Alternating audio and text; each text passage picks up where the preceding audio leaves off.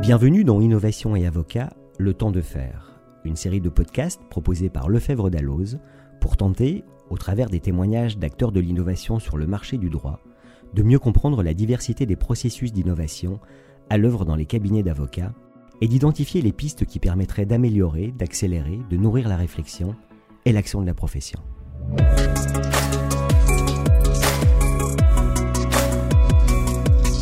Diversité de la profession d'avocat est une richesse. Et au cours des différents chapitres qui jalonnent nos podcasts Innovation et Avocat, le temps de faire, nous avons pu constater les efforts qui pourraient être réalisés dans l'avenir. Reste que, déjà, certains confrères et acteurs du droit innovent. Pour partager leur parcours et identifier les idées que vous pourriez vous approprier, nous avons invité Arthur Sauzé, consultant en stratégie digitale sous sa marque et influenceur. Arthur, auriez-vous la gentillesse de me dire qui vous êtes? Quel est votre parcours?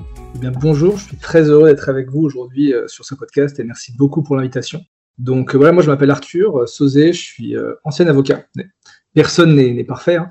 et je suis maintenant consultant en stratégie digitale et communication d'influence pour les professionnels de droit, donc les avocats, les directions juridiques. Donc concrètement, en fait, je les accompagne sur toutes les étapes en fait de leur transformation, de la stratégie d'acquisition en les aidant à mieux communiquer, à mieux se vendre, en gagnant une influence sur le marché, jusqu'à l'optimisation des process. C'est-à-dire comment toi, tu fais avocat pour travailler plus efficacement, pour plus marger, comment tu fais toi, direction juridique, pour euh, optimiser ta manière dont vont travailler tes équipes, tes relations avec les opérationnels et aussi peut-être éventuellement réduire euh, les coûts de fonctionnement de la direction juridique? Et à côté de ça, j'ai une activité euh, d'influenceur, entre guillemets, sur YouTube, c'est-à-dire, voilà, je ne fais, pas, je fais pas des tests de, maquillage de produits, mais je fais des tests de solutions technologiques Legal Tech. Donc, euh, je teste les différentes, les différentes solutions pour euh, une communauté d'avocats euh, et de juristes. Très bien, merci beaucoup Arthur. vous étiez avocat. Pourquoi avoir choisi cette, cette, cette direction, cette voie de l'innovation, alors que vous auriez pu vous contenter d'aller plaider comme tout bon avocat? Après, se contenter d'aller plaider, ce n'est pas, forcément, pas forcément évident de, de plaider. On ne va pas on va pas critiquer le travail, travail des avocats. Bah, moi, en fait, la voie de l'innovation s'est faite euh, un peu sur un malentendu et sur, euh, et, sur une erreur. C'est-à-dire que j'étais parti pour travailler dans le droit chemin. Hein. J'étais parti pour être avocat, avocat d'affaires en droit social, dans des grands cabinets, où là où j'avais fait mes stages, j'avais fait une école de commerce, pour ensuite travailler dans des cabinets anglo-saxons. J'étais vraiment parti pour être sur la voie classico-classique. Mais en, 2000, en 2016, j'ai commencé à voir que ça commençait à bouger dans plein de secteurs d'activité, avec l'émergence, avec l'émergence de l'IA, avec des études que j'avais lues aussi, des interviews que j'avais vues sur l'évolution des métiers. Et je me suis dit, mince, dans le monde du droit, il y a quand même beaucoup de, beaucoup de data, beaucoup d'éléments. Il y a de la jurisprudence, il y a des textes de loi, c'est compliqué. Et donc, peut-être qu'on va être amené à devoir transformer sa manière de, sa manière de travailler et peut-être qu'on pourra exploiter en fait toutes ces données. Et donc, euh, je m'intéressais au sujet. Et puis, en janvier 2018, euh, j'ai vu une annonce du ministère de la Justice qui, organisait un hackathon, le premier légal hackathon pour développer une plateforme. Donc j'ai participé euh, et, j'ai gagné. Et en fait, ça, ça m'a lancé sur le, chemin de, l'innovation parce que ça m'a beaucoup plu. Et du coup, après, bah, j'ai été embauché chez EY en tant qu'avocat et chef de projet Legal Tech. Et ensuite, j'ai monté mon activité et tout s'est un petit peu, euh, tout s'est un petit peu enchaîné. Mais c'était vraiment, voilà, ça a été, c'est la résultante d'une petite prise de conscience et d'une opportunité qui était le ministère de la Justice. Côté de, la formation, hein, comment ça s'est passé? Est-ce que, euh, est -ce que quand euh, vous, étiez, avocat, ce qui est un métier, une belle profession en soi, bien évidemment, hein, euh, en dehors de l'innovation, mais est-ce que vous, étiez déjà préparé à l'innovation ou est-ce que les choses se sont faites dans un deuxième temps, après cette prise de conscience que vous évoquiez? Ah ouais, à l'école d'avocat, on était vraiment préparé à l'innovation, c'est-à-dire qu'on apprenait à utiliser Word et copier-coller. Vraiment des fonctionnalités, je pense, haute technologie très avancée. Non, non, que nenni, que nenni, que nenni. Euh, l'école d'avocat, c'était pas du tout. Euh, enfin, moi, l'école, la fac, ça n'a pas du tout été abordé. À l'école de l'avocat, c'était plus vu de manière très hostile. C'est-à-dire que quand je, manifestais mon intérêt sur ces sujets-là, je me rappellerai toujours du premier jour à l'école d'avocat, euh, quand je donne mon avis sur des évolutions, des mutations potentielles dans la profession.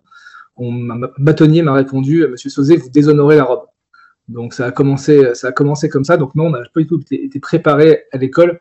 La seule euh, chose qui m'a un peu aidé à cette époque-là, c'était que j'avais en intervenant en professeur Monsieur Stéphane Baller, qui, était avocat chez, chez EY et qui, lui, était très investi sur ce sujet et m'a encouragé, m'a poussé, m'a donné des conseils.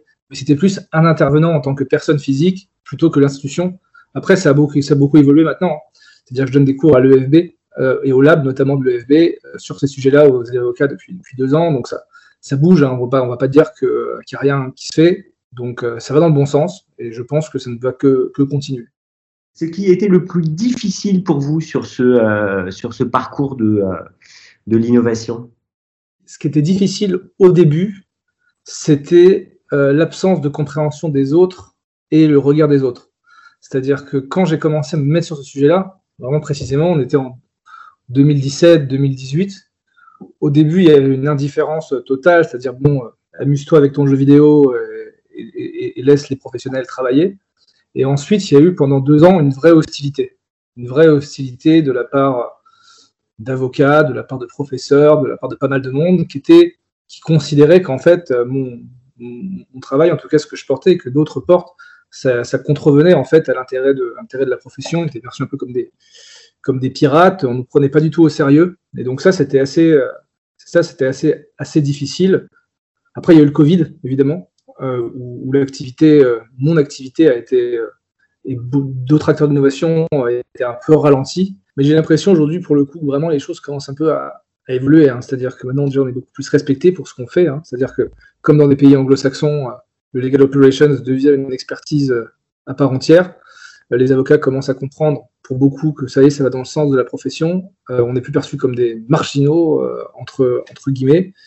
Et, euh, et, pour le coup, moi, je sais que, en tout cas depuis, depuis août, il y a une vraie explosion de mon activité, auprès des cabinets d'avocats des directions juridiques. Et donc, du coup, ben, c'est assez symptomatique d'une évolution des mentalités, d'une prise de conscience sur ce sujet. Très bien, merci. J'imagine qu'il y a eu des écueils, vous les, vous décriviez à l'instant. Il y a eu aussi des, des moments de satisfaction. Est-ce que vous pouvez nous en décrire euh, quelques-uns? Bah, Des moments de satisfaction, euh, il y en a eu, oui, il y en a, eu beaucoup, hein. il y en a eu énormément. Je pense que euh, c'était de, septembre à décembre, de septembre à mars dernier, j'ai eu la chance d'accompagner l'incubateur du barreau de Paris. C'est-à-dire que j'étais en charge d'accompagner, de, coacher quatre startups d'avocats, donc sur différentes thématiques, hein, sur la liquidation judiciaire, sur sur la fiscalité, sur les, euh, sur les délais de justice, euh, sur le cyberharcèlement. Et ça, c'était une expérience qui était extrêmement riche pour moi parce que bah, j'étais au contact d'entrepreneurs avec des projets qui étaient extrêmement innovants. Je les, je les ai vraiment accompagnés du tout début de leur simple idée jusqu'à la mise en place du projet. Et aujourd'hui, euh, bah, il y en a qui se déploient, il y en a qui lèvent des fonds. Ça marche plutôt bien. Et donc, du coup, bah, c'était assez satisfaisant de voir la progression en fait et, et, les résultats sur bah, sur des projets qui ont été portés par des avocats. J'imagine. Vous connaissez bien le, milieu. Un conseil à, un élève avocat? Qui souhaite innover, bien sûr, hein, qui souhaite s'engager euh, dans une voie euh, semblable à la vôtre Déjà, je pense que s'abonner à ma chaîne YouTube, c'est la première chose. C'est-à-dire que voilà, c'est le, premier moyen de, commencer à s'intéresser au sujet. Non, non, mais plus, de manière plus sérieuse, euh, pour les élèves avocats, pour les, étudiants, euh, je pense que euh, c'est important d'être extrêmement curieux, de ne pas se contenter de ce qu'on nous apprend euh, à la fac ou des discours qu'on va entendre, mais vraiment se renseigner sur l'écosystème, suivre les acteurs clés sur LinkedIn, participer aux événements, aux webinars, pas hésiter à contacter des entrepreneurs, poser des questions, essayer de, faire aussi des choses par soi-même, ne pas attendre d'avoir la formation pour commencer à faire, alors évidemment, maintenant, il y a des formations. Hein. Il y a le DU Legal Tech de Montpellier, il y a le DU Legal Tech d'Assas, beaucoup de, beaucoup de, pas mal de choses qui commencent à se faire. Mais en tout cas, l'idée, c'est euh, bah, essayer d'aller au-delà des sentiers battus, faire, pas attendre, euh, et, être dans cet état d'esprit qui est extrêmement collaboratif et humble. C'est-à-dire que moi, je constate que dans la Startup Nation, entre guillemets, ou dans l'innovation légale, tout le monde est globalement assez humble, même ceux qui ont levé des millions d'euros. Donc, euh, garder cet esprit de simplicité. Ça ne nuit jamais, effectivement. Euh, un conseil euh, différent peut-être à, l'attention euh, d'avocats de, de, de 35-40 ans? Je dirais que, en fait, c'est assez surprenante, c'est cette génération d'avocats de 35-40 ans qui sont les plus engagés sur ces sujets. Quand je vais en direction juridique, en, cabinet d'avocat, souvent, c'est ceux qui portent les sujets de transformation ce sont les jeunes associés. C'est-à-dire, as entre 35 et 40 ans, tu as été collab pendant, pendant 7, 8, 9 ans, tu passes associé. Et là, c'est eux pour le coup qui cherchent à innover parce que ils ont vécu la collaboration, ils ont vécu la lourdeur euh, sur, sur certains types de tâches.